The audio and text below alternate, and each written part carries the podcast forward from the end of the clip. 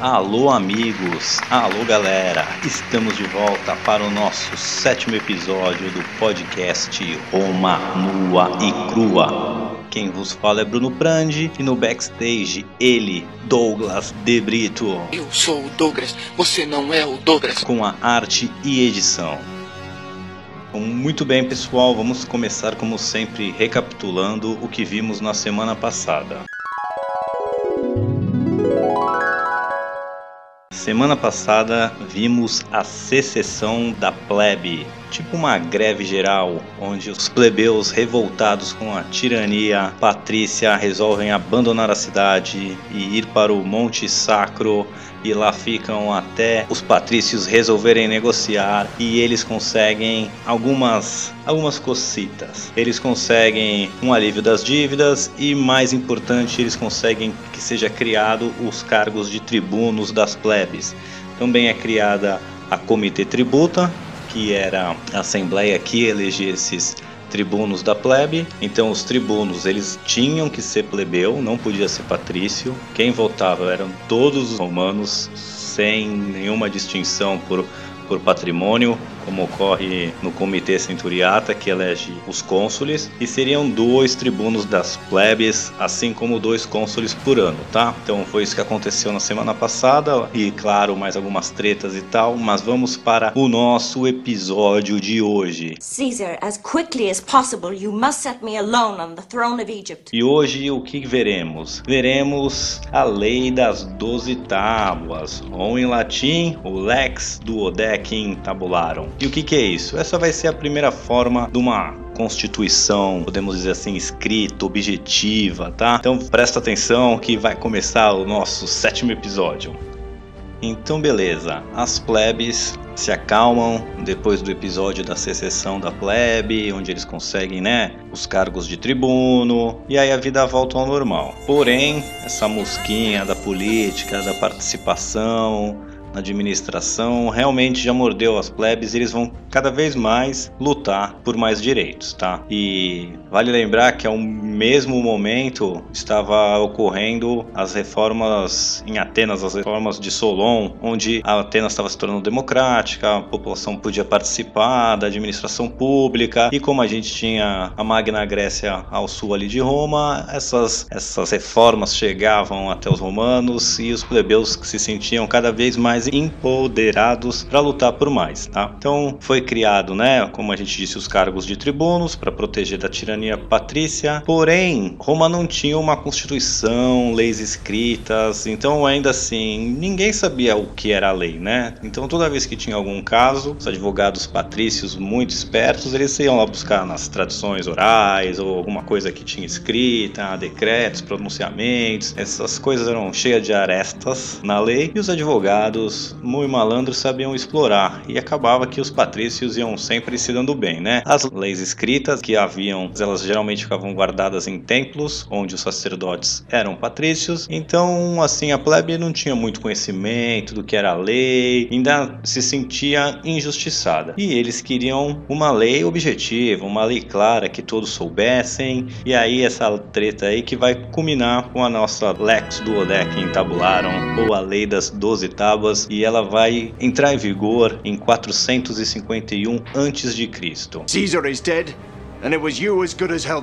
Então vamos lá. Do último capítulo, com a criação dos cargos de tribuno das plebes, até ser criadas as leis das 12 tábuas, vão se passar 40 anos, tá? Então tem bastante coisa que acontece nesse meio tempo. Eu vou precisar de dois capítulos para falar desse meio tempo. Então esse primeiro a gente vai focar nessa criação das leis, como que ela se desenvolveu. E durante esse período também tem um dos personagens mais marcantes da história da República Romana semana, tá? Que a gente vai ver na semana que vem. Então, esses dois episódios dessa semana e da próxima, eles vão ser referentes ao mesmo período. Um eu vou estar tá focando é, no que aconteceu na, na, disputa política e no outro eu vou focar no personagem central, tá? Mas vamos ao ponto. Então, vão se passar 40 anos. Os primeiros 20 anos ali, desde a criação do, do cargo de tribuno das plebes, continua uma tensão social, os plebeus brigando por poder, os, os patrícios não querendo ceder, mas nada que estoure, né? Fica uma coisa meio um cabo de guerra com ninguém puxando muito forte pro outro lado. E como eu já falei, o que que mantém essa coesão social aí, essa, essa disputa entre patrícios e plebeus, posso dizer assim, banho-maria, são, claro, os vizinhos bem pacíficos que Roma tinha, né? Ah, não.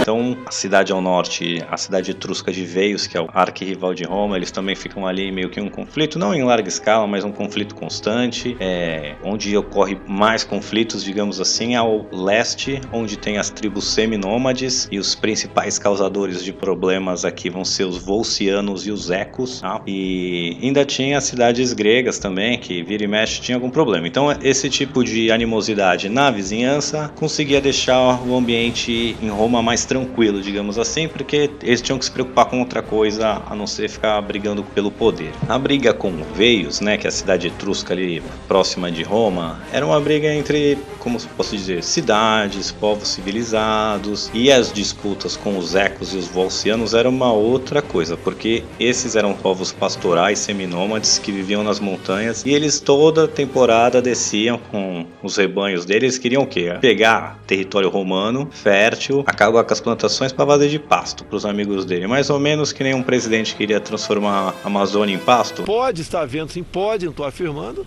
Ação criminosa desses zongueiros para exatamente chamar a atenção contra a minha pessoa. Era mais ou menos isso que os volcianos e os ecos queriam fazer, e Roma fica sempre brigando com eles, toda vez eles invadem, e os romanos né, vão lá e repelem. Eles invadem, eles vão lá e repelem. Então vou dar uma pequena pausa aqui, só pra gente entender um pouquinho melhor da geografia da Itália. Tem um mapa que postei ali no. tá nas nossas redes sociais, no Twitter, no Facebook, no Instagram. Então quem puder dar uma olhadinha, muito bem, mas quem não tem como olhar, vamos ali dar uma descrição bem básica da geografia ali para entender como fica. Então, a Itália é aquele país que parece uma bota ali no Mediterrâneo, né? A gente vai ter a Sicília e a Córcega, que são ilhas ali separadas, mas pensa na bota, que é o que a gente está focando agora. Aquilo, aquela bota é a Península Itálica, tá? Então, no norte ali, perto dos Alpes, eram os povos etruscos, ali onde é o salto da bota, a parte de baixo eram os gregos e os romanos eles ficavam ali mais no centro, um pouquinho mais pro norte, mas mais centralizado. E eles ficavam do lado lado oeste, tá? Ou seja, quando você olha no mapa à sua esquerda, naquela bota, o meio dela é uma cadeia montanhosa. Pensa assim, pega a bota, risca ali no meio, tô falando porcamente, hein, gente? Mas ali o meio é todo montanhoso. E aí, conforme vai descendo da bota para os lados, vai ficando cada vez mais plano, melhor para pasto, para plantação. E o centro é uma cadeia de montanha. Então, ali do lado romano, tá? Lado oeste, é, eles tinham territórios planos, férteis, e os volcianos e os ecos viviam nas montanhas ali oeste, tá? Então ali do lado a gente tem o mar Tirrênio, do outro lado, onde tem pro leste, tá? É o mar Adriático e ali na bota, a parte de baixo do mar é o mar Jônico, tá? Então ali é tudo Mediterrâneo, mas se você tiver ali do lado esquerdo é o mar Tirrênio, o mar de, do lado direito é o Adriático e na parte de baixo é o Jônico. É, então isso é bom entender só para entender que essas tribos ficavam ali, né, centralizadas e quando o clima mudava ou eles precisavam tomar umas fazendas, umas terras mais férteis para os seus rebanhos pastarem, era ali que eles iam se meter. Então, vira e mexe, eles estavam tomando o território dos romanos. Vamos invadir! Vamos! Gregos, dos etruscos, sempre ali para destruindo plantação, pondo os bichos para pastar. E aí as cidades levantavam um exército, né? Reuniam um exército e expulsavam. Isso era a dinâmica que vai tendo ali nos 20 anos. Toda, né? Verão, primavera, eles invadem, os romanos levantam exército e expulsam. Então, beleza? Espero ter sido claro em relação à geografia ali, só para dar uma situada. Mas vamos voltar ao que aconteceu é, nesse período aí do estabelecimento do tribuno das plebes até ser criadas as leis, tá? Então, passados ali os três aninhos desde o estabelecimento, desde a secessão das plebes, ali em 491 a.C., uma ameaça volciana quase toma a cidade. Então, o que que acontece? Reza a lenda, né? Porque a gente não sabe que um general romano, um tal de Corleanos, Corleanos, olha o nome do ninho, né? Virou a casaca e ele começa a liderar um exército volciano. E ele consegue bater as legiões no campo de batalha e vai em direção a Roma, né? Então Roma manda um exército para enfrentar ele, ele vence e chega ali aos portões de Roma, tudo pronto para tomar a cidade. E aí o que acontece? As mulheres romanas começam a vir e chorar por Corleone. Cara, não invade a cidade, a gente vai ser escravizada, vão matar nossos maridos, nossos filhos, vão, vão nos vender para escravidão. E ele fica ali meio sem saber o que fazer, até que a mamãe do Corleanos vem e implora para ele, chorando: o filho não invade. Não se junte com essa gentalha. O que, que vai ser da gente? Você quer ver sua mãe escrava? Você quer ver sua mãe estuprada? E aí o Corleonos se convence que ele não deve tomar a cidade e levanta o cerco e vai embora. Só que aí quando ele chega de volta em território volciano, os volcianos ficam, pô, cara, tu não tomou a cidade, tu é louco. Tava tudo pronto, já tinha vencido o exército, é só invadir e ficar rico. Por que tu fez isso, seu louco? E matam ele, né? Então, fim aí da história. Now the world don't move to the beat of just one drum. Só um detalhezinho, todo mundo acha que essa história do Corleanos é mais uma lenda romana, já que eles tomaram um pau, eles não vão admitir que tomaram um pau de uma tribo seminômide. Então eles inventam esse Corleanos aí para ter alguém que foi um romano que venceu os romanos, não foi outros povos. Então a gente não sabe, mas o que os romanos contam é isso. Então ele foi lá, é, isso em 491, só três anos depois, e foi onde Roma realmente teve mais assassinada. Depois vira uma um padrão que é sempre eles os volcianos principalmente invadem e os romanos vão lá mandam um exército para expulsar eles das terras. E isso vai entre passa aí o ano de 480 a.C., 470 a.C. e essa é a dinâmica da, da situação. Aí os plebeus começam a achar que os patrícios estão forçando a barra com essa ameaça volciana aí, porque pô, todo ano é a mesma coisa. A gente começa, né, reivindicar alguma coisa. Opa, olha lá, os caras invadiram. Vamos lá, levanta um exército. A gente conversa depois que expulsar eles, né? E aí era sempre, né, tirando essa do Corlianos, era sempre muito fácil expulsá-los. Então o pessoal começa a achar que essa é a estratégia dos patrícios de ficar inventando essas guerras. Não inventando, isso acontecia, mas eles, como eu posso dizer, eles, eles aumentavam o tamanho da ameaça, fingiam que, olha, não, é uma coisa, cara, vamos tomar Roma, precisamos agora urgente, depois a gente discute as coisas, vão lá. E aí começa os plebeus ficarem cada vez mais cabreiros com essas histórias aí de, de ameaça. E os líderes plebeus plebeus, né, os tribunos, começavam a ficar cada vez mais, como eu posso dizer, tirar proveito político da situação, jogando os plebeus contra os patrícios e tal. Você falava, ah, os patrícios aí estão exagerando, a gente nem precisa levantar um exército para brigar com os caras, é só mandar um cabo e um soldado lá que resolve. Aí os senadores achavam que os líderes plebeus eram os traidores, que eles estavam usando guerra para se promover pessoalmente e ficar nessa tretinha aí. Mas no final, os romanos sempre mandavam exércitos porque porque o que, que eles eram eram guerreiros.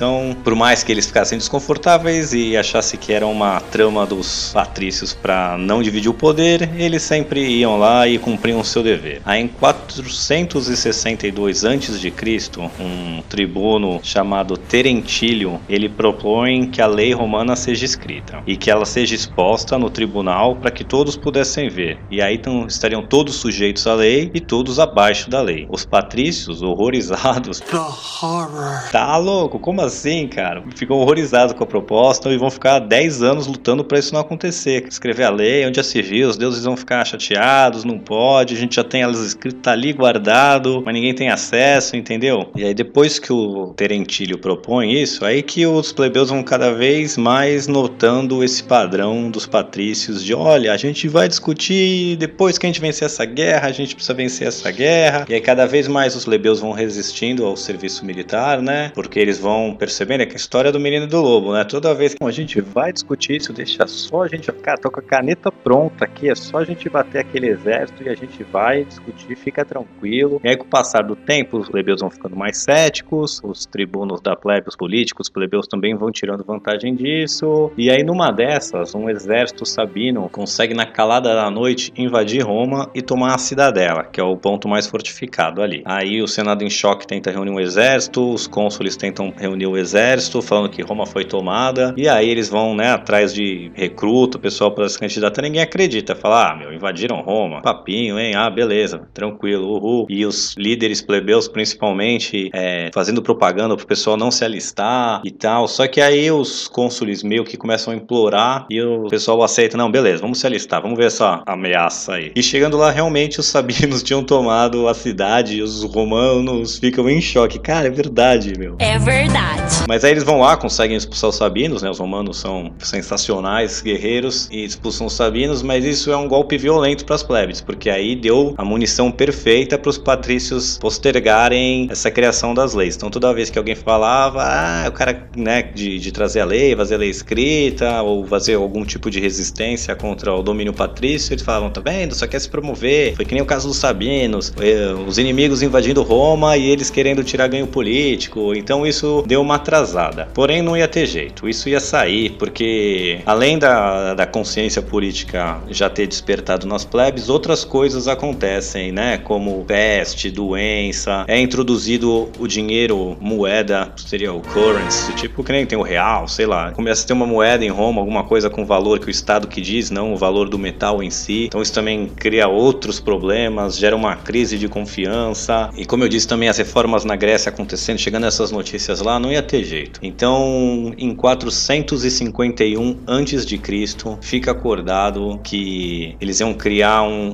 decemvirato. Ia parar de ter cônsule por um tempo, ia ter um decemvirato, que seria um poder dividido entre 10 pessoas. Era mais ou menos assim, fazendo um paralelo com hoje, uma assembleia constituinte. Aqui quem tem um pouquinho mais de idade lembra no Brasil, quando sai da ditadura para se redemocratizar, cria-se uma assembleia constituinte que vai discutir as leis. Então, esse decemvirato ficou encarregado de codificar as leis, pôr no papel, pegar esses decretos que eles falavam que existia, essas traduções orais, etc, e pôr tudo no papel. Então, eles vão se constituir de 10 homens, né? Então, vão ser 10 homens que vão ser eleitos por ano para passar limpo essas leis aí. E essas leis das 12 tábuas, camaradas, será a base do direito ocidental até hoje. Quem estuda direito vai ouvir falar sobre isso, vai estudar a lei romana, vai ouvir falar da lei das 12 tábuas. Então, isso assim não tem como dizer o quanto isso influencia nossas vidas hoje, tá? Os países terem constituição escrita, isso nasce aqui, mais ou menos, né? Também na Grécia, mas assim, principalmente para nossa influência ocidental, aqui que começa isso. E aí eu não vou entrar muito em como eram as leis, vou dar uma passada por cima, porque aqui não é um podcast sobre direito. Porém, vale ressaltar também que em 390 a.C., Roma vai ser saqueada, incendiada, então não tem essas, é, essas tábuas de maneira, como posso dizer,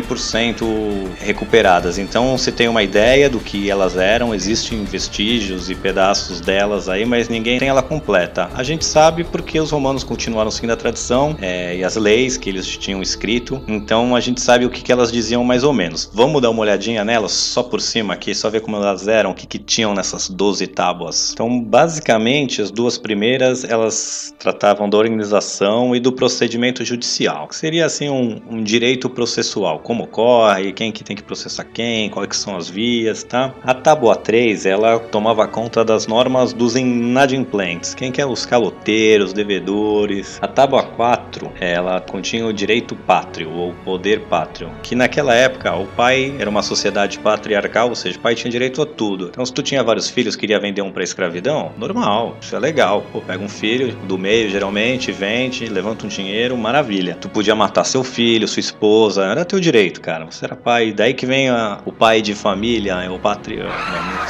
sei em latim agora a expressão, não vou falar besteira aqui. Mas é daí que vem o pai de família. Mande abraços para os meus amigos queridos, Jailson Mendes, que é um pai de família exemplar. Na tábua 5 falava de sucessão e tutela, então quando alguém morre, ou seu pai é louco, ou irmão. Na tábua 6 tinha o direito à propriedade, como é que tinha o direito de posse aí. Na tábua 7 é, era mais ou menos o direito civil, o que acontece. Por exemplo, tem uma lei aí dessa tábua que ele fala como é, se uma fruta da um pé da sua árvore cai no vizinho, de quem é a fruta? É do, do a sua ou do vizinho? Nesse caso era do vizinho, para ver quantos romanos eram chato com lei, né? Na tábua 8 era dos delitos, ou mais um direito penal, digamos assim. Então tinha umas regras bem doidas aí que era legal de só citar. Então, por exemplo, um ladrão que fosse pego à noite, é, ele podia ser morto. O cara invadiu tua casa, vai lá, mata, normal. Depois você entrega à justiça o corpo. Se tu pegasse o cara de dia, tu tinha que levar ele para as autoridades. Não podia nem ferir o cara, tinha que pegar, levar ele lá inteirinho pros caras julgar. Levar ele no fórum lá e o pessoal quer decidir. Aí tinha umas outras coisas, por exemplo, se você joga uma arma na multidão, mas sem mirar em ninguém, por exemplo, joga uma lança, uma pedra, tu tomava uma multa. Mas tu mirasse em alguém, tu era preso. Era umas coisas bem de doido, né? Então vamos seguir. É, na tábua 9, é, o direito público, então como é que ia ser regido o Estado, e tinha algumas exceções, como por exemplo, você não podia fazer uma lei para perseguir um indivíduo ou um grupo de indivíduos, isso vale até hoje no mundo aí. A tábua 10 era sobre o, o, o direito sagrado, então como é que fazer oferendas relacionadas à, à religião, e as tábuas 11 e 12, leis complementares. E dentro dessa lei do direito público, aí na tábua 9, tinha uma lei que vai deixar os, os plebeus bem, bem pé da vida, que vai ser a continuação da treta, vai vir daí. Que era o quê? Patrícios só podiam casar entre patrícios. Ou seja, um plebeu jamais poderia casar com uma patrícia, né? Isso queria dizer o quê? Que eles jamais poderiam assumir os mais altos cargos, tá? Porque para você ser um cônsul, você tinha que ser patrício. Para você ser um pontifex maximus ou um sacerdote dos principais deuses, você tinha que ser um patrício. E a única chance de você virar um patrício era casando. Mas se você era proibido por lei de casar, aí não tinha muito, né? Então isso vai deixar os plebeus chocados, vai rolar treta por causa disso ainda, a gente vai ver mais pra frente, não é agora. Mas é aí que começou as leis escritas, a primeira Constituição Romana. E essa Constituição não era uma coisa única, exclusivamente de Roma, mas já colocava ela num patamar assim que poucas cidades, poucas civilizações tinham leis objetivas escritas. Oh, my love, my life. E a história desses decemveratos aí, que eram, né, o que tomou o lugar dos cônsules, a Assembleia Constituinte, também vai acabar de uma maneira bem peculiar. Então, como eu disse, os decemviratos assumem todos os poderes legais, eles vão lá, criam as 10 primeiras tábuas, aí vem o segundo grupo eleito, produz as outras duas, e aí passa um ano, eles deviam o quê? Abandonar o poder e voltar a ter eleições para cônsules e para tribunos da plebe, voltar à vida normal. Porém, o líder do decemvirato, aí o Apio Cláudio Crácio Inreliense Sabino, ele resolve que, cara, o poder é bem legal. Eu tô bem aqui, eu sou o bom da boca. Começa a conversar com os outros parceiros dele. Cara, por que, que a gente não fica mais um pouquinho no poder? A gente tá curtindo, a gente tá, né? A gente. Nós somos patrícios, nós somos elegantes, a gente já fez as leis. Então vamos, vamos segurar mais um pouco aqui. A gente inventa uma desculpa, fala que não, a gente precisa de mais, uns, mais um tempinho aqui para terminar essas leis, sabe? Falta fazer uma correção ortográfica, uma análise sintática aqui. Então segura aí, pessoal. A gente já vai entregar o poder, mas a gente vai ficar mais um pouco. E eles não entregam o poder, tomam na mão grande. Engraçado, né? É irônico que os caras que produzem a lei já são os primeiros a violar, né? Mas beleza, como todos os poderes, tanto executivo, legislativo, judiciário, tudo estava na mão deles, não tinha nenhum caminho legal para você derrubá-los, né? Então ficou aquele clima de, meu, os caras estão fazendo algo irregular, mas ninguém sabia como resolver aquilo. E aí fica uma situação desconfortável até o líder deles, o Apio Cláudio, vou chamar de Claudião, Claudião das massas, ou melhor, Claudião das elites, né? Que era um patrício metido besta. Ele mete o louco. Ele faz algo que não deveria. Então o que, que ele faz? Ele vê ali um pedaço de mau caminho, uma delicinha de uma plebeia que, olha, mexe com o coração do nosso Claudião. E aí, só que ela era uma cidadã romana, ela era noiva de um oficial do exército, o pai dela também era um oficial do exército. Apesar de serem plebeus, era alguém que tinha, né, algum prestígio ali. E aí ele do nada fala que não, na verdade ela era uma escrava foragida de um cliente dele. Aí beleza, vai ter um julgamento lá no fórum, vem um monte de gente dizendo, não, conheço a moça desde que ela nasceu, ela é uma cidadã romana, ela é filha dele mesmo. Vem outras pessoas, não, sou amiga dela de infância. Todo mundo, né, cria-se um monte de evidência de que ela nunca foi escrava, ela sempre foi romana, que isso aí é uma baita palhaçada. Mas quem era juiz do caso? Era o nosso Claudião. E aí, para espanto de todo mundo, apesar da, da, da evidência clara, ele declara que não, que na verdade ela é uma escrava foragida e é propriedade do cliente dele. Para que, que ele queria que virasse propriedade? Que é o cliente dele dá pra ele, né? Um, aquele, uma mão lava a outra. Aí a população fica revoltada, né, cara? Pô, tá louco, já não basta tomar o poder aí na mão grande, ainda vai querer agora fazer isso. Se ela não te quer. E não é um simples plebeu, né? O pessoal era do exército, o pessoal era, era respeitado. Aí a cidade entra basicamente em revolta e fazem o que fizeram na secessão das plebes. Abandonam, todo mundo resolve abandonar a cidade, ir pro Monte Sacro. Fica aí, Claudião, tu com teus escravos, então, não é tu o bom da boca aí? Ele falou com a boca tua, rapaz. Fica aí sozinho. Aí vira aquele pega pra capar, né? O, o resto do Decemvirato vendo que deu ruim, que isso ia sobrar pra eles, todo mundo começa a abdicar o poder, inclusive o, o Cláudio, no final, é obrigado a abdicar. E os plebeus, para voltarem para a cidade, vão conseguir ainda mais concessões, um pouquinho mais de poder. E o Cláudio, que aprontou essa furiosa, ele, assim que novos cônsules assumem o poder, ele já vai ser intimado. E ele, para evitar todo o constrangimento que ele ia ser só humilhado e, e sentenciado a não sei o que, mas ele ia ser, ele se mata para acabar com o problema. Claudião meteu o louco, mas pelo menos deu fim nele mesmo para não dar mais problema. Então é isso aí, pessoal. O Roma agora tem as leis escritas, os plebeus têm mais pouquinho de poder de participação. Tem esse probleminha aí da, dessa lei que, que vai ser a próxima treta aí dessa coisa do casamento. Mas por hoje é só, pessoal. O nosso episódio termina por aqui. Semana que vem, quem manja já um pouco de história de Roma sabe que desse período aqui que a gente conhece o nosso grande Cincinnato, Cincinnatus, né? Um dos grandes personagens aí da história romana. E a gente vai ver quem é esse grande romano, esse personagem lendário na próxima semana, pessoal. Por hoje é só e até!